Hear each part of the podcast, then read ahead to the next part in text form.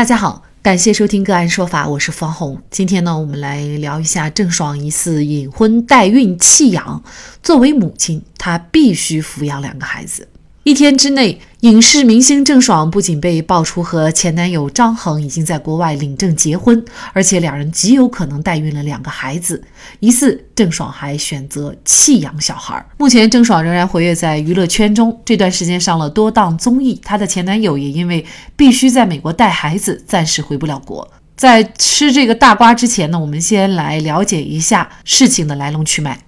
一月十八号中午，许久没有消息的郑爽前男友张恒莫名其妙在社交平台更新了一条新闻，先是澄清自己没有诈骗、潜逃等行为，又模棱两可称他因为孩子不得已在美国，实属无奈。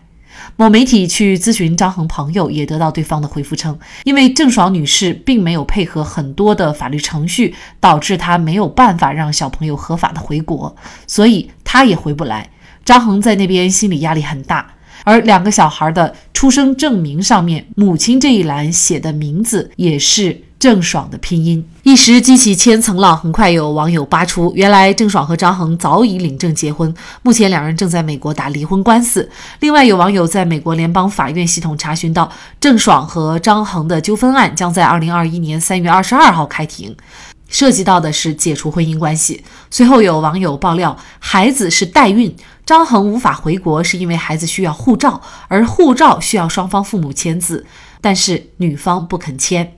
经过网友分析，张恒之所以在这个时候爆出此事，或许跟他目前走投无路有关。郑爽作为孩子的母亲，假如再不出面签字的话，等张恒的签证日期一过，他必须要回国。那么留下的两个孩子得要被送到福利院，这对才一岁多的孩子来说是残忍的。二零一九年八月，共同录制的综艺《女儿们的恋爱》播出。十一月，在节目当中，两人关系有波折，但是最后还是在一起的。可不知为什么，最后一期当中，大家都是带着男朋友来的，唯独郑爽一个人出现，而且节目也没有给出任何的理由。十二月，媒体获悉两人已经分手，并且伴有经济纠纷。二零二零年一月，郑爽起诉张恒。到年九月，张恒被限制高消费，随后两个孩子出生。二零二一年一月，张恒被曝已无财产可执行。三月二十二号，终审开庭。随后，网易娱乐还爆出了劲爆音频：郑爽不光代孕，还反悔打算弃养孩子。两个人分开，谁养不起，就是跟医院说一下，就弃养了。不行的，你想的简单啊。不是不是，我跟你讲，就是说这个可以，就弃养了，弃养要可要。这在美国是犯法的，你知不知道？没有，就是我们这个这方面也是不懂的，所以当时就知道，就是我一个人在想这件事情，我就其实真的很急，因为我想说，张他现在知道知道他是错了怎么样？但是当时还是说，得解决当下的事吧，这个孩子怎么办到底？是我当时真的就是特别着急，想说我们要对。就自己的东西他随便说什么我都不会认为，知道吧？就是有那些真的打掉，法是打不掉的，就是要要要要那个那个要领养。法是这样的，呃，对双方的伤害都是非常大的，所以说就就不要。可以还有一种方法就是就领养，就生下来就直接就就这样处养。录音一开始，女方父亲就提出弃养，称两个人分开了，分开了就。谁也养不起，就是跟医院说一下，就弃养呗，就弃呗，而遭到了男方父母的拒绝。男方父亲明确表示，这在美国都是犯法的，你知道吗？女方父亲态度依旧强硬，两个孩子就一句话，不能要。同时，女方也表示自己也不愿抚养这两个孩子，甚至提出打胎的想法。女方的录音还显示，说到这两个孩子七个月真的打不掉，我都烦死了，还爆了粗口。随后呢，女方母亲见状提出，孩子打不掉也可以送给别人，找个机构让别人领养，并且要求孩子再也不要和郑爽、张恒见面，以免长大了回来找亲生父母。找人代孕是合法的行为吗？郑爽虽然拒绝签字，但是在出生证明上已然是母亲的身份，可以放弃孩子的抚养或者消除自己作为母亲的身份吗？她又是否构成遗弃罪？就这相关的法律问题。今天呢，我们就邀请云南大韬律师事务所副主任、婚姻家庭法律事务部主任、国家婚姻家庭咨询师谭英律师和我们一起来聊一下。谭律师您好，主持人好，听众朋友们好。可能有一些朋友还搞不懂啊，就是郑爽她自己又没有实际的去孕育生这个孩子，怎么就成了孩子的这种法律上的母亲？当然，作为男方张恒，可能我们知道他如果是提供精子的话，找人代孕，这个我们也可以理解哈。但是郑爽怎么就成了孩子法律上的母亲了呢？这个其实代孕就有分好多种情况，一种情况呢，就是您刚才讲的，由男方提供精子和这个就是代孕者的卵子结合，那么生下的孩子；另外一种呢，也是比较常用的一种，就是说用的是男方的精子、女方的卵子，培育成这种胚胎。再植入到代孕者的这个子宫，相当于是借用了代孕者的子宫，然后来帮他们孕育这个孩子。那实际上呢，这个孩子他是同男方和女方是有血缘关系的，因为用的是他们的精子和卵子。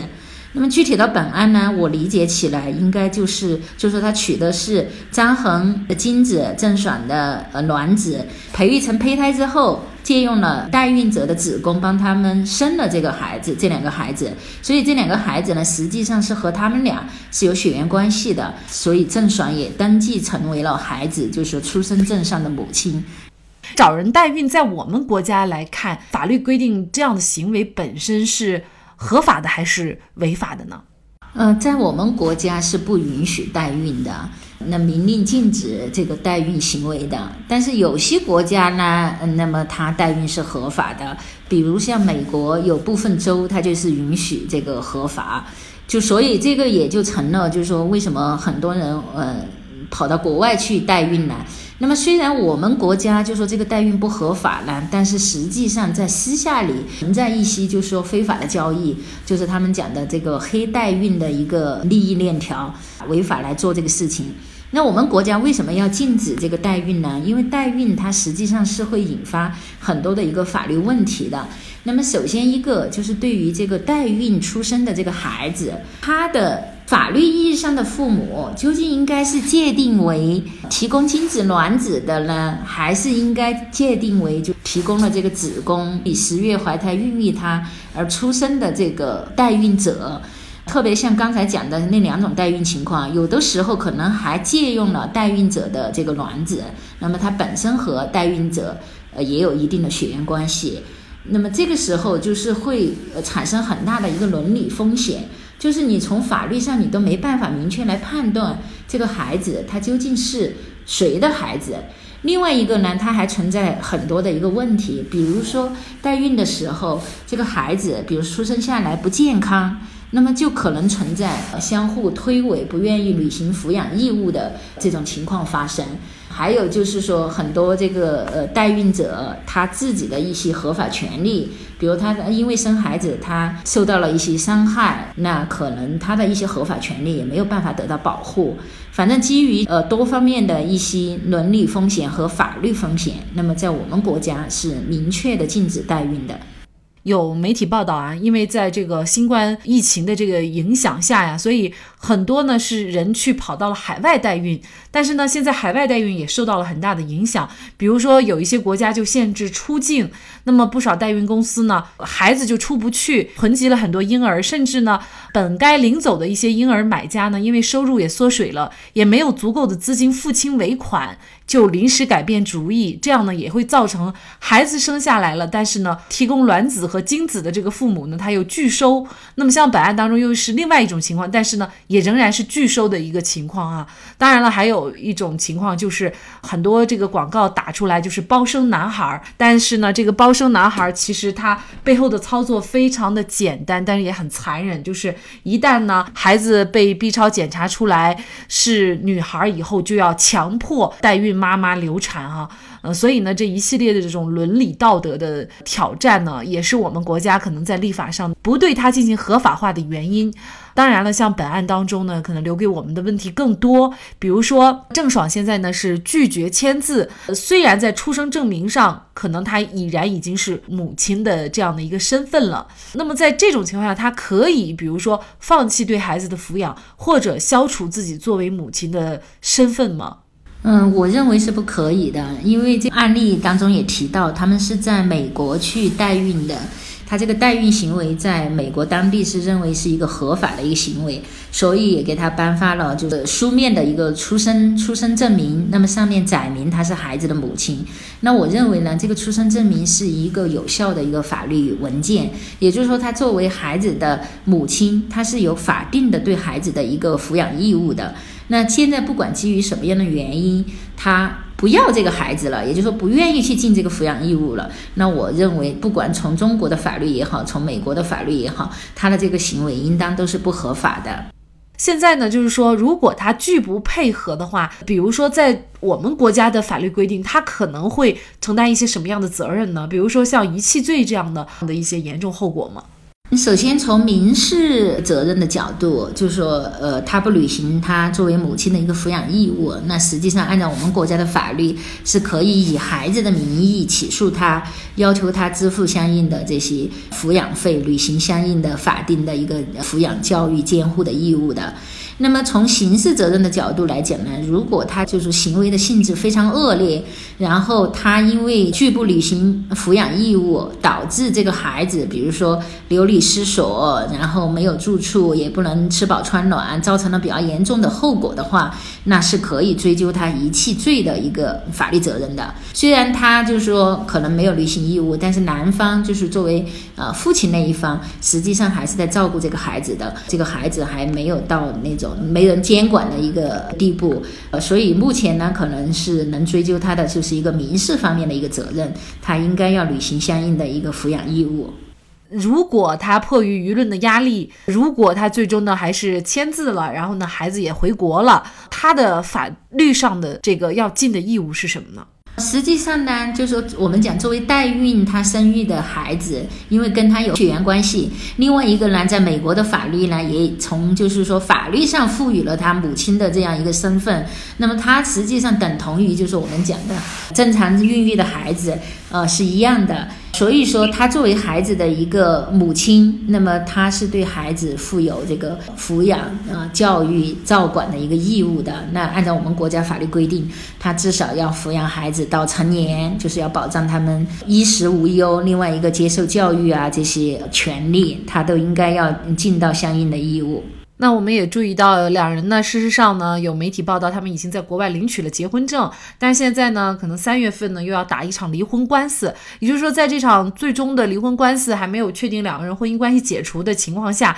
其实他们两个人在美国的这个法律当中，还应该就是夫妻关系。那国内又是否认可他们这种在美国取得的合法的这种夫妻关系呢？按照我们国家的法律规定，这在国外结婚的，只要他嗯，就是和我们国家的，就是婚姻法所规定的这个基本原则相违背的话，那我们国家都是承认国外结婚的效力的。而且按照我们国家这个涉外民事法律关系适法律适用法，就是结婚手续只要符合婚姻缔结地的法律的话，那一般就是有效的。所以他们两个虽然是在美国办理的结婚登记，但是呢，只要是符合美国当地的法律规定，另外一个他们结婚的时候也是符合我们国家婚姻法这个实质性的一些规定，没有原则性冲突的话，他这个婚姻是会被认为有效的。那您说的这个实质性的规定是指什么呢？就像我们国家一个是法定婚龄，然后还有一个一夫一妻，呃，双方自愿结婚这些，就没有这些原则性的冲突的话，那是可以的。对于郑爽来说，也就是说，他无论发不发声、做不做回应，甚至他也无论是否签字，但是他都不能够排除自己现在已经成为两个孩子母亲的这样的一个身份。他从这个电话录音当中，母亲给他提的这个建议，就是要领养，就是想把孩子呢让别人来领养。事实上，这也不是那么简单的事情啊。嗯，是的，因为我们国家关于这个孩子送养、领养，那是有就是相应的条件要求的。就说生父母你有能力抚养的话，你是没有资格把这个孩子去送养给他人的，这是你必尽的一个法定的一个义务，把这个孩子抚养成人，不可以随意的说转嫁，或者是通过其他的手段，就是说出让给他人啊之类的。但是从这个电话录音当中啊，我们也听出了其他的一些问题，比如说他的父亲母亲呢，也是建议说把这个孩子那个时候可能是大概怀孕六七个月大的时候建议流产。那么事实上，在孩子六七个月大的时候呢，那么张恒的父母就已经说了，在美国是违法的。那么在国内这种行为是允许的吗？国内的法律呢，目前倒没有对这个，就说你多大月龄不能流产做一个非法的一个认定呢。只是说，一般我们按照这医学嗯常识来讲的话，如果孩子六七个月大的话，再进行流产手术的话，很有可能留下来的他都是一个活体了。那么这个时候，就是如果你留下来是活体的话，你父母仍然是有抚养这个孩子的一个义务，所以这个时候你去做人流术风险就很大，所以一般医生也会建议，像月龄很大的话就不建议实施这个流产手术啊。但有些国家它是呃就规定的比较严，甚至包括就是说你这个堕胎都是非法的，不允许堕胎。